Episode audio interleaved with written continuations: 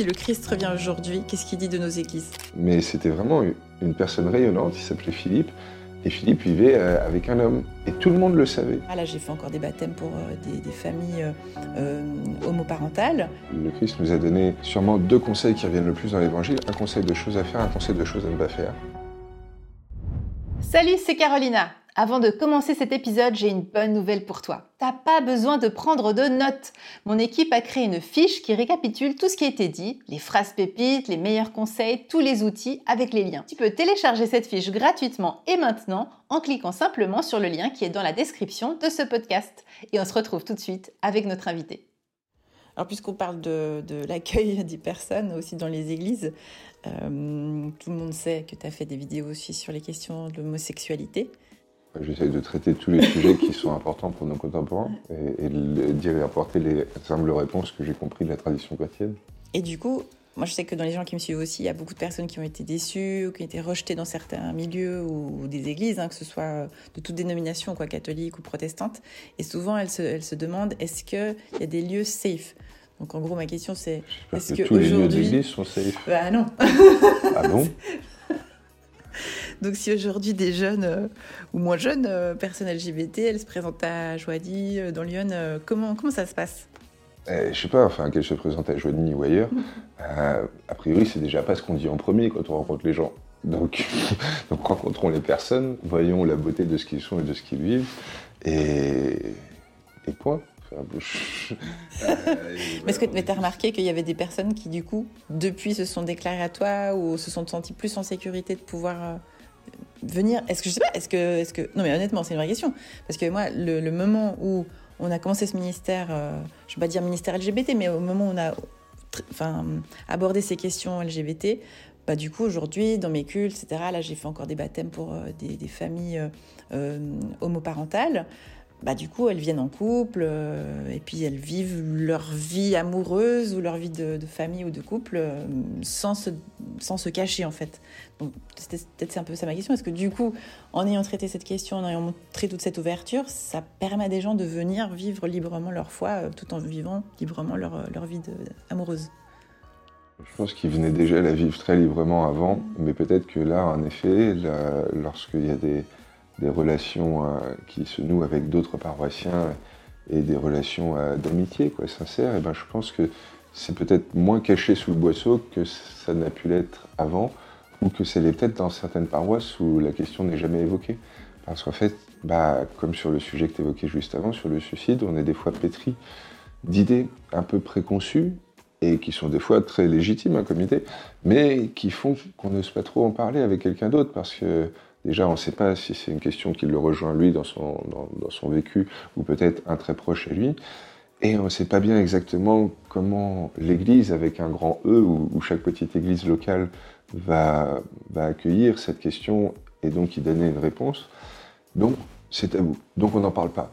Et, sûrement que, oui, d'avoir euh, essayé de répondre aux questions des gens aussi bien sur ce sujet que sur plein d'autres, eh ben, ça donne une certaine, euh, peut-être, euh, audace euh, de, liberté de ton à, certains paroissiens qui, vont justement, bah, oui, mais moi, il, m'a fallu des mois avant de me rendre compte que, deux filles qui venaient ensemble à la messe tous les dimanches, elles étaient ensemble. Mmh. il m'a vraiment fallu des mois, j'étais convaincu que l'une était la mère de l'autre.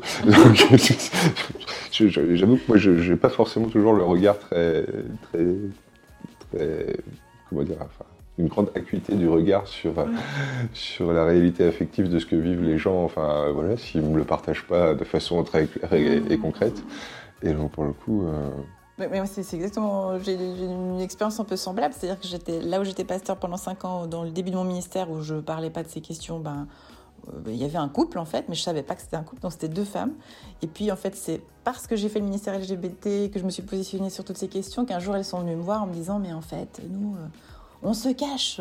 Et donc, euh, elles, me disaient, bah, il y en a une qui vient au culte, et puis l'autre, elle vient la fois suivante, mais jamais on vient vraiment ensemble. Donc, en fait, alors qu'en fait, ça faisait 30 ans qu'elles vivaient ensemble, mais personne dans la paroisse le savait.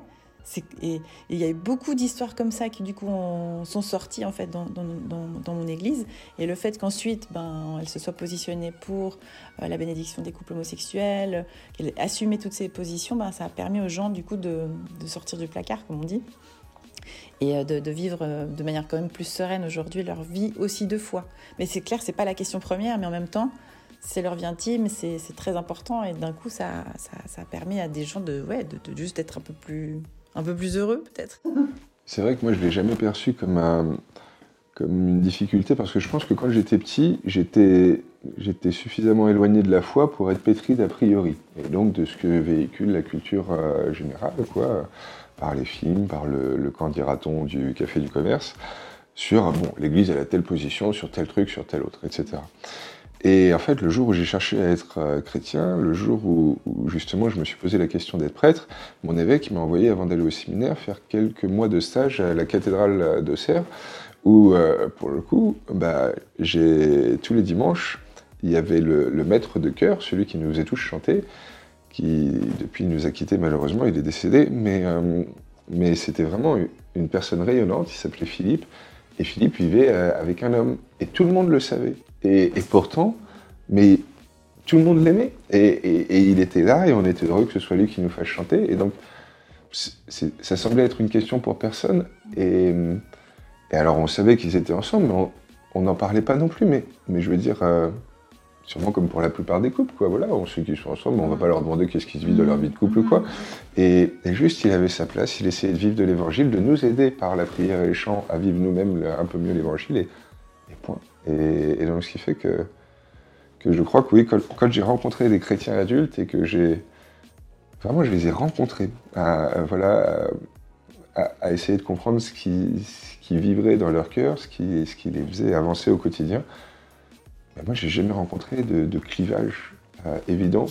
Euh, certains, des fois, qui, vont parler de certains sujets avec euh, un aspect peut-être un peu, un peu circonspect, un peu, un peu de distance et tout. Est-ce que si le Christ revient aujourd'hui, qu'est-ce qu'il dit de nos églises? Je crois que le Christ revient déjà aujourd'hui. il est revenu hier et il reviendra demain. Je crois qu'il revient tous les jours et à travers ton sourire, à travers celui de, chacun et chacune euh, des gens qu'on rencontre. Et qu'est-ce qu'il dit de nos églises? Mais je pense qu'il leur dit juste euh, aimer et continuer. Essayez de essayer d'appliquer cette euh, cet apprentissage de c'est à l'amour que vous aurez les uns pour les autres que toutes et tous reconnaîtront que vous êtes mes disciples Sans nul doute, euh, mais je crois qu'avant de donner des conseils, parce que je pense que Jésus ne donne quasiment jamais de commandements, mais avant tout des conseils, des invitations, je crois qu'il offre surtout un regard. Mm. Et je crois que c'est ce regard qui met les gens en, mouvement. Et, l'évangile a besoin euh, d'être écrit pour être raconté, pour être transmis. Mais, mais sûrement que Jésus, juste par son regard, il avait déjà transformé les gens. En leur montrant à quel point les personnes sont belles et elles sont aimées de lui et donc de Dieu. Et, aimées pour ce qu'elles sont vraiment, pour ce qu'elles valent, et non pas toutes les aspérités qu'elles peuvent porter. Et, donc je pense que il, juste à, nous faire nous rendre compte à quel point on est aimé de lui.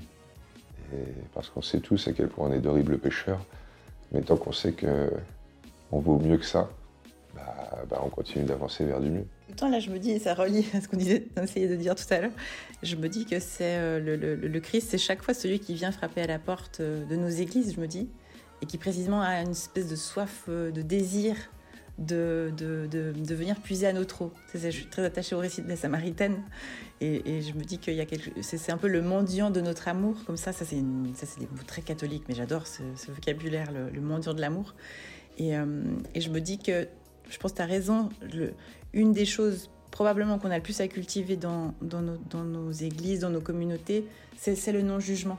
C'est comme ça que je le vois aussi. J'ai l'impression que c'est le cœur de, l'enseignement de Jésus. C'est, comme tu disais, on a dit depuis le début, l'ouvrir notre regard, aussi sur nous-mêmes, sur l'autre, sur, sur qu'est-ce qui peut euh, agrandir euh, l'espace d'accueil. Et je trouve toujours que le Christ en croix avec les grands bras ouverts, c'est ça l'amour inconditionnel, c'est l'amour universel. C'est moi, enfin le Christ euh, a cette capacité d'accueillir toutes et tous. Et est-ce que nous, on peut euh, essayer de s'approcher de ça? C'est peut-être ça la sainteté dont tu parles de temps en temps quand tu dis je veux m'approcher de la sainteté. C'est un ah ben, bien sûr. Je, je, crois que par rapport à cette question du jugement, le, Christ nous a donné sûrement deux conseils qui reviennent le plus dans l'évangile. Un conseil de choses à faire, un conseil de choses à ne pas faire. Chose à faire, aimer. Aime ton Dieu de tout ton cœur, de toute ton âme, de toute ta force, et aime ton prochain comme toi-même. Aime la vie, aime-toi toi, aime les autres, et, tout coulera, quoi, point. Et la chose qui dit une page sur deux qu'il ne faut pas faire, c'est ne juge pas, mm. ne critique pas, ne sois pas hypocrite à demander à l'autre de faire telle chose alors que toi-même t'en fais pas le dixième. Et, je pense vraiment que c'est les deux essentiels. Et pour le coup, la sainteté, je, suis très fan d'une définition que, que, donne Marie-Noël. C'est une des poétesses qui, qui, a vécu justement dans ma région bah, au siècle dernier. Elle est morte, je crois, il y a une trentaine, quarantaine d'années. Et Marie-Noël, elle a cette phrase magnifique où elle dit La sainteté, ce n'est pas la perfection des perfections que tu puisses porter, ce n'est pas la meilleure de toutes tes valeurs. La sainteté, c'est juste moi, Dieu, en toi, l'homme. Mm. Point. C'est juste laisser vivre l'amour parfait, l'amour étincelant, l'amour avec un grand A dans nos vies. Mais nous, on est tout petit, on est un pauvre petit vase d'argile tout ébréché et tout, et on ne pourra jamais contenir, euh, l'amour dans, son volume tout entier, mais même juste dans, sa superbe au niveau qualité. Mais voilà, juste essayons d'être le petit photophore de Dieu pour aujourd'hui. Rappelons-nous que nous le sommes, même quand nous, sommes d'horribles pauvres pécheurs ou quoi, il reste encore une petite flamiche de Dieu en nous. Et juste, ouais, ayons conscience qu'on est déjà saint, quoi. Point. Et saint, ça veut dire bienheureux. C'est vraiment le synonyme. Hein. Enfin, mm. Dans la foi, euh, on, appelle les bienheureux les saints et vice-versa. La Vierge Marie, souvent dans les prières, elle est appelée la bienheureuse Vierge Marie, et non pas la sainte euh, Vierge Marie. Quoi. Et donc, bienheureux, c'est ça ce à quoi on est appelé, c'est ça. Mais pas seulement ce à quoi on est appelé, parce que ça c'est dans un futur, c'est ça qu'on est aujourd'hui. Et notre grand enjeu, c'est de le tenir de réussir à être bien heureux au quotidien. Et il y a des jours où c'est plus facile que d'autres, bien sûr. Amen, merci. merci à toi. Je te remercie beaucoup, Carolina, pour euh, cette invitation. C'était un super, un super petit séjour, là, ces 24 heures avec toi, avec Victor. Vous m'avez fait découvrir plein de choses, en plus de la Suisse et de ce que c'est qu'une journée de tournage. Et, je crois qu'on a vraiment beaucoup, beaucoup à s'apporter, euh, tous les chrétiens ensemble. Quand j'entends tout ce que tu vas puiser dans la tradition catholique, même orthodoxe, en me parlant de, Jean-Yves Leloup. Euh, vraiment, enfin, tu enrichis ma foi, tu enrichis ma compréhension de Dieu, ma compréhension de, l'homme, et de la femme, rassure-toi. et, euh, et, pour le coup, euh, et pour le coup, je me sens grandi. Et, et, grandi, pas seulement parce que j'ai une ou deux citations de plus dans la tête ou, ou j'ai affiné un concept, mais parce que je me sens plus bienheureux qu'hier quand, euh, quand je suis venu vous retrouver. Et, je crois que c'est une grâce qui nous a été offerte de pouvoir vivre ces, 24 heures. Et, si seulement tout le monde pouvait oser croire que les mêmes grâces leur sont promises et, qu'elles sont là, à portée de leurs mains, euh, le monde irait tellement bien. Ouais.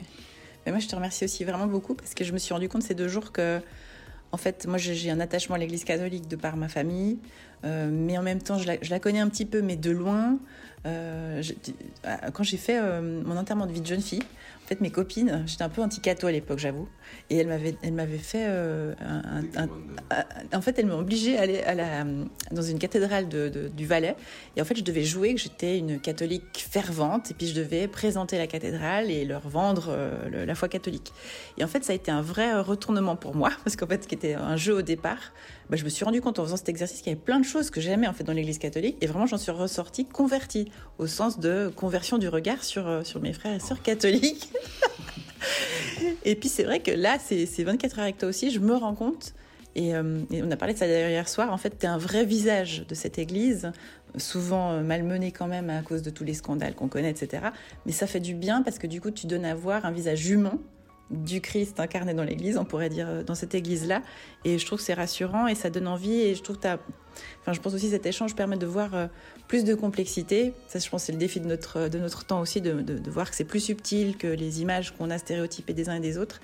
Et je trouve que ça réconcilie aussi avec quelque chose auquel je crois, c'est que dans l'Église catholique, il y a quelque chose de de, plus profond sur la vie intérieure, euh, la vie spirituelle que nous, les protestants, on a, je pense, un petit peu moins parce qu'on est très intello, donc on est très bon dans tout l'historico-critique, tu vois, traduction des, des textes, ce genre de choses, mais on a besoin, c'était ce que tu dis aussi, c'est-à-dire besoin en fait des uns des autres pour s'enrichir dans des, espaces que nos églises ont plus développé que l'autre et de voir, que c'est complémentaire et que ça enrichit une, vie de foi. Donc merci beaucoup pour euh, ces échanges et ces éclairages dont j'en sors euh, tout autant nourri et, avec un désir encore plus grand d'aller encore creuser encore dans, ta tradition aussi. Donc euh, merci beaucoup. Et puis fais bien attention sur la route en, repartant chez toi. Et puis à la prochaine rencontre à la grâce de Dieu. Voilà, j'espère que cet épisode t'a plu. Maintenant, j'ai un mot pour toi.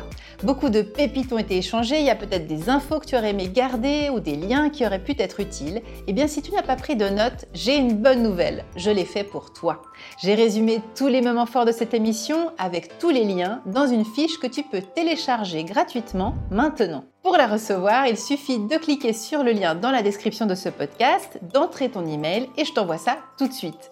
Et si cette émission t'a plu, évidemment, n'hésite pas à nous laisser une note sur ta plateforme d'écoute. Ça nous aide à nous faire connaître et ça soutient notre mission. Merci beaucoup, tu es béni. À la prochaine.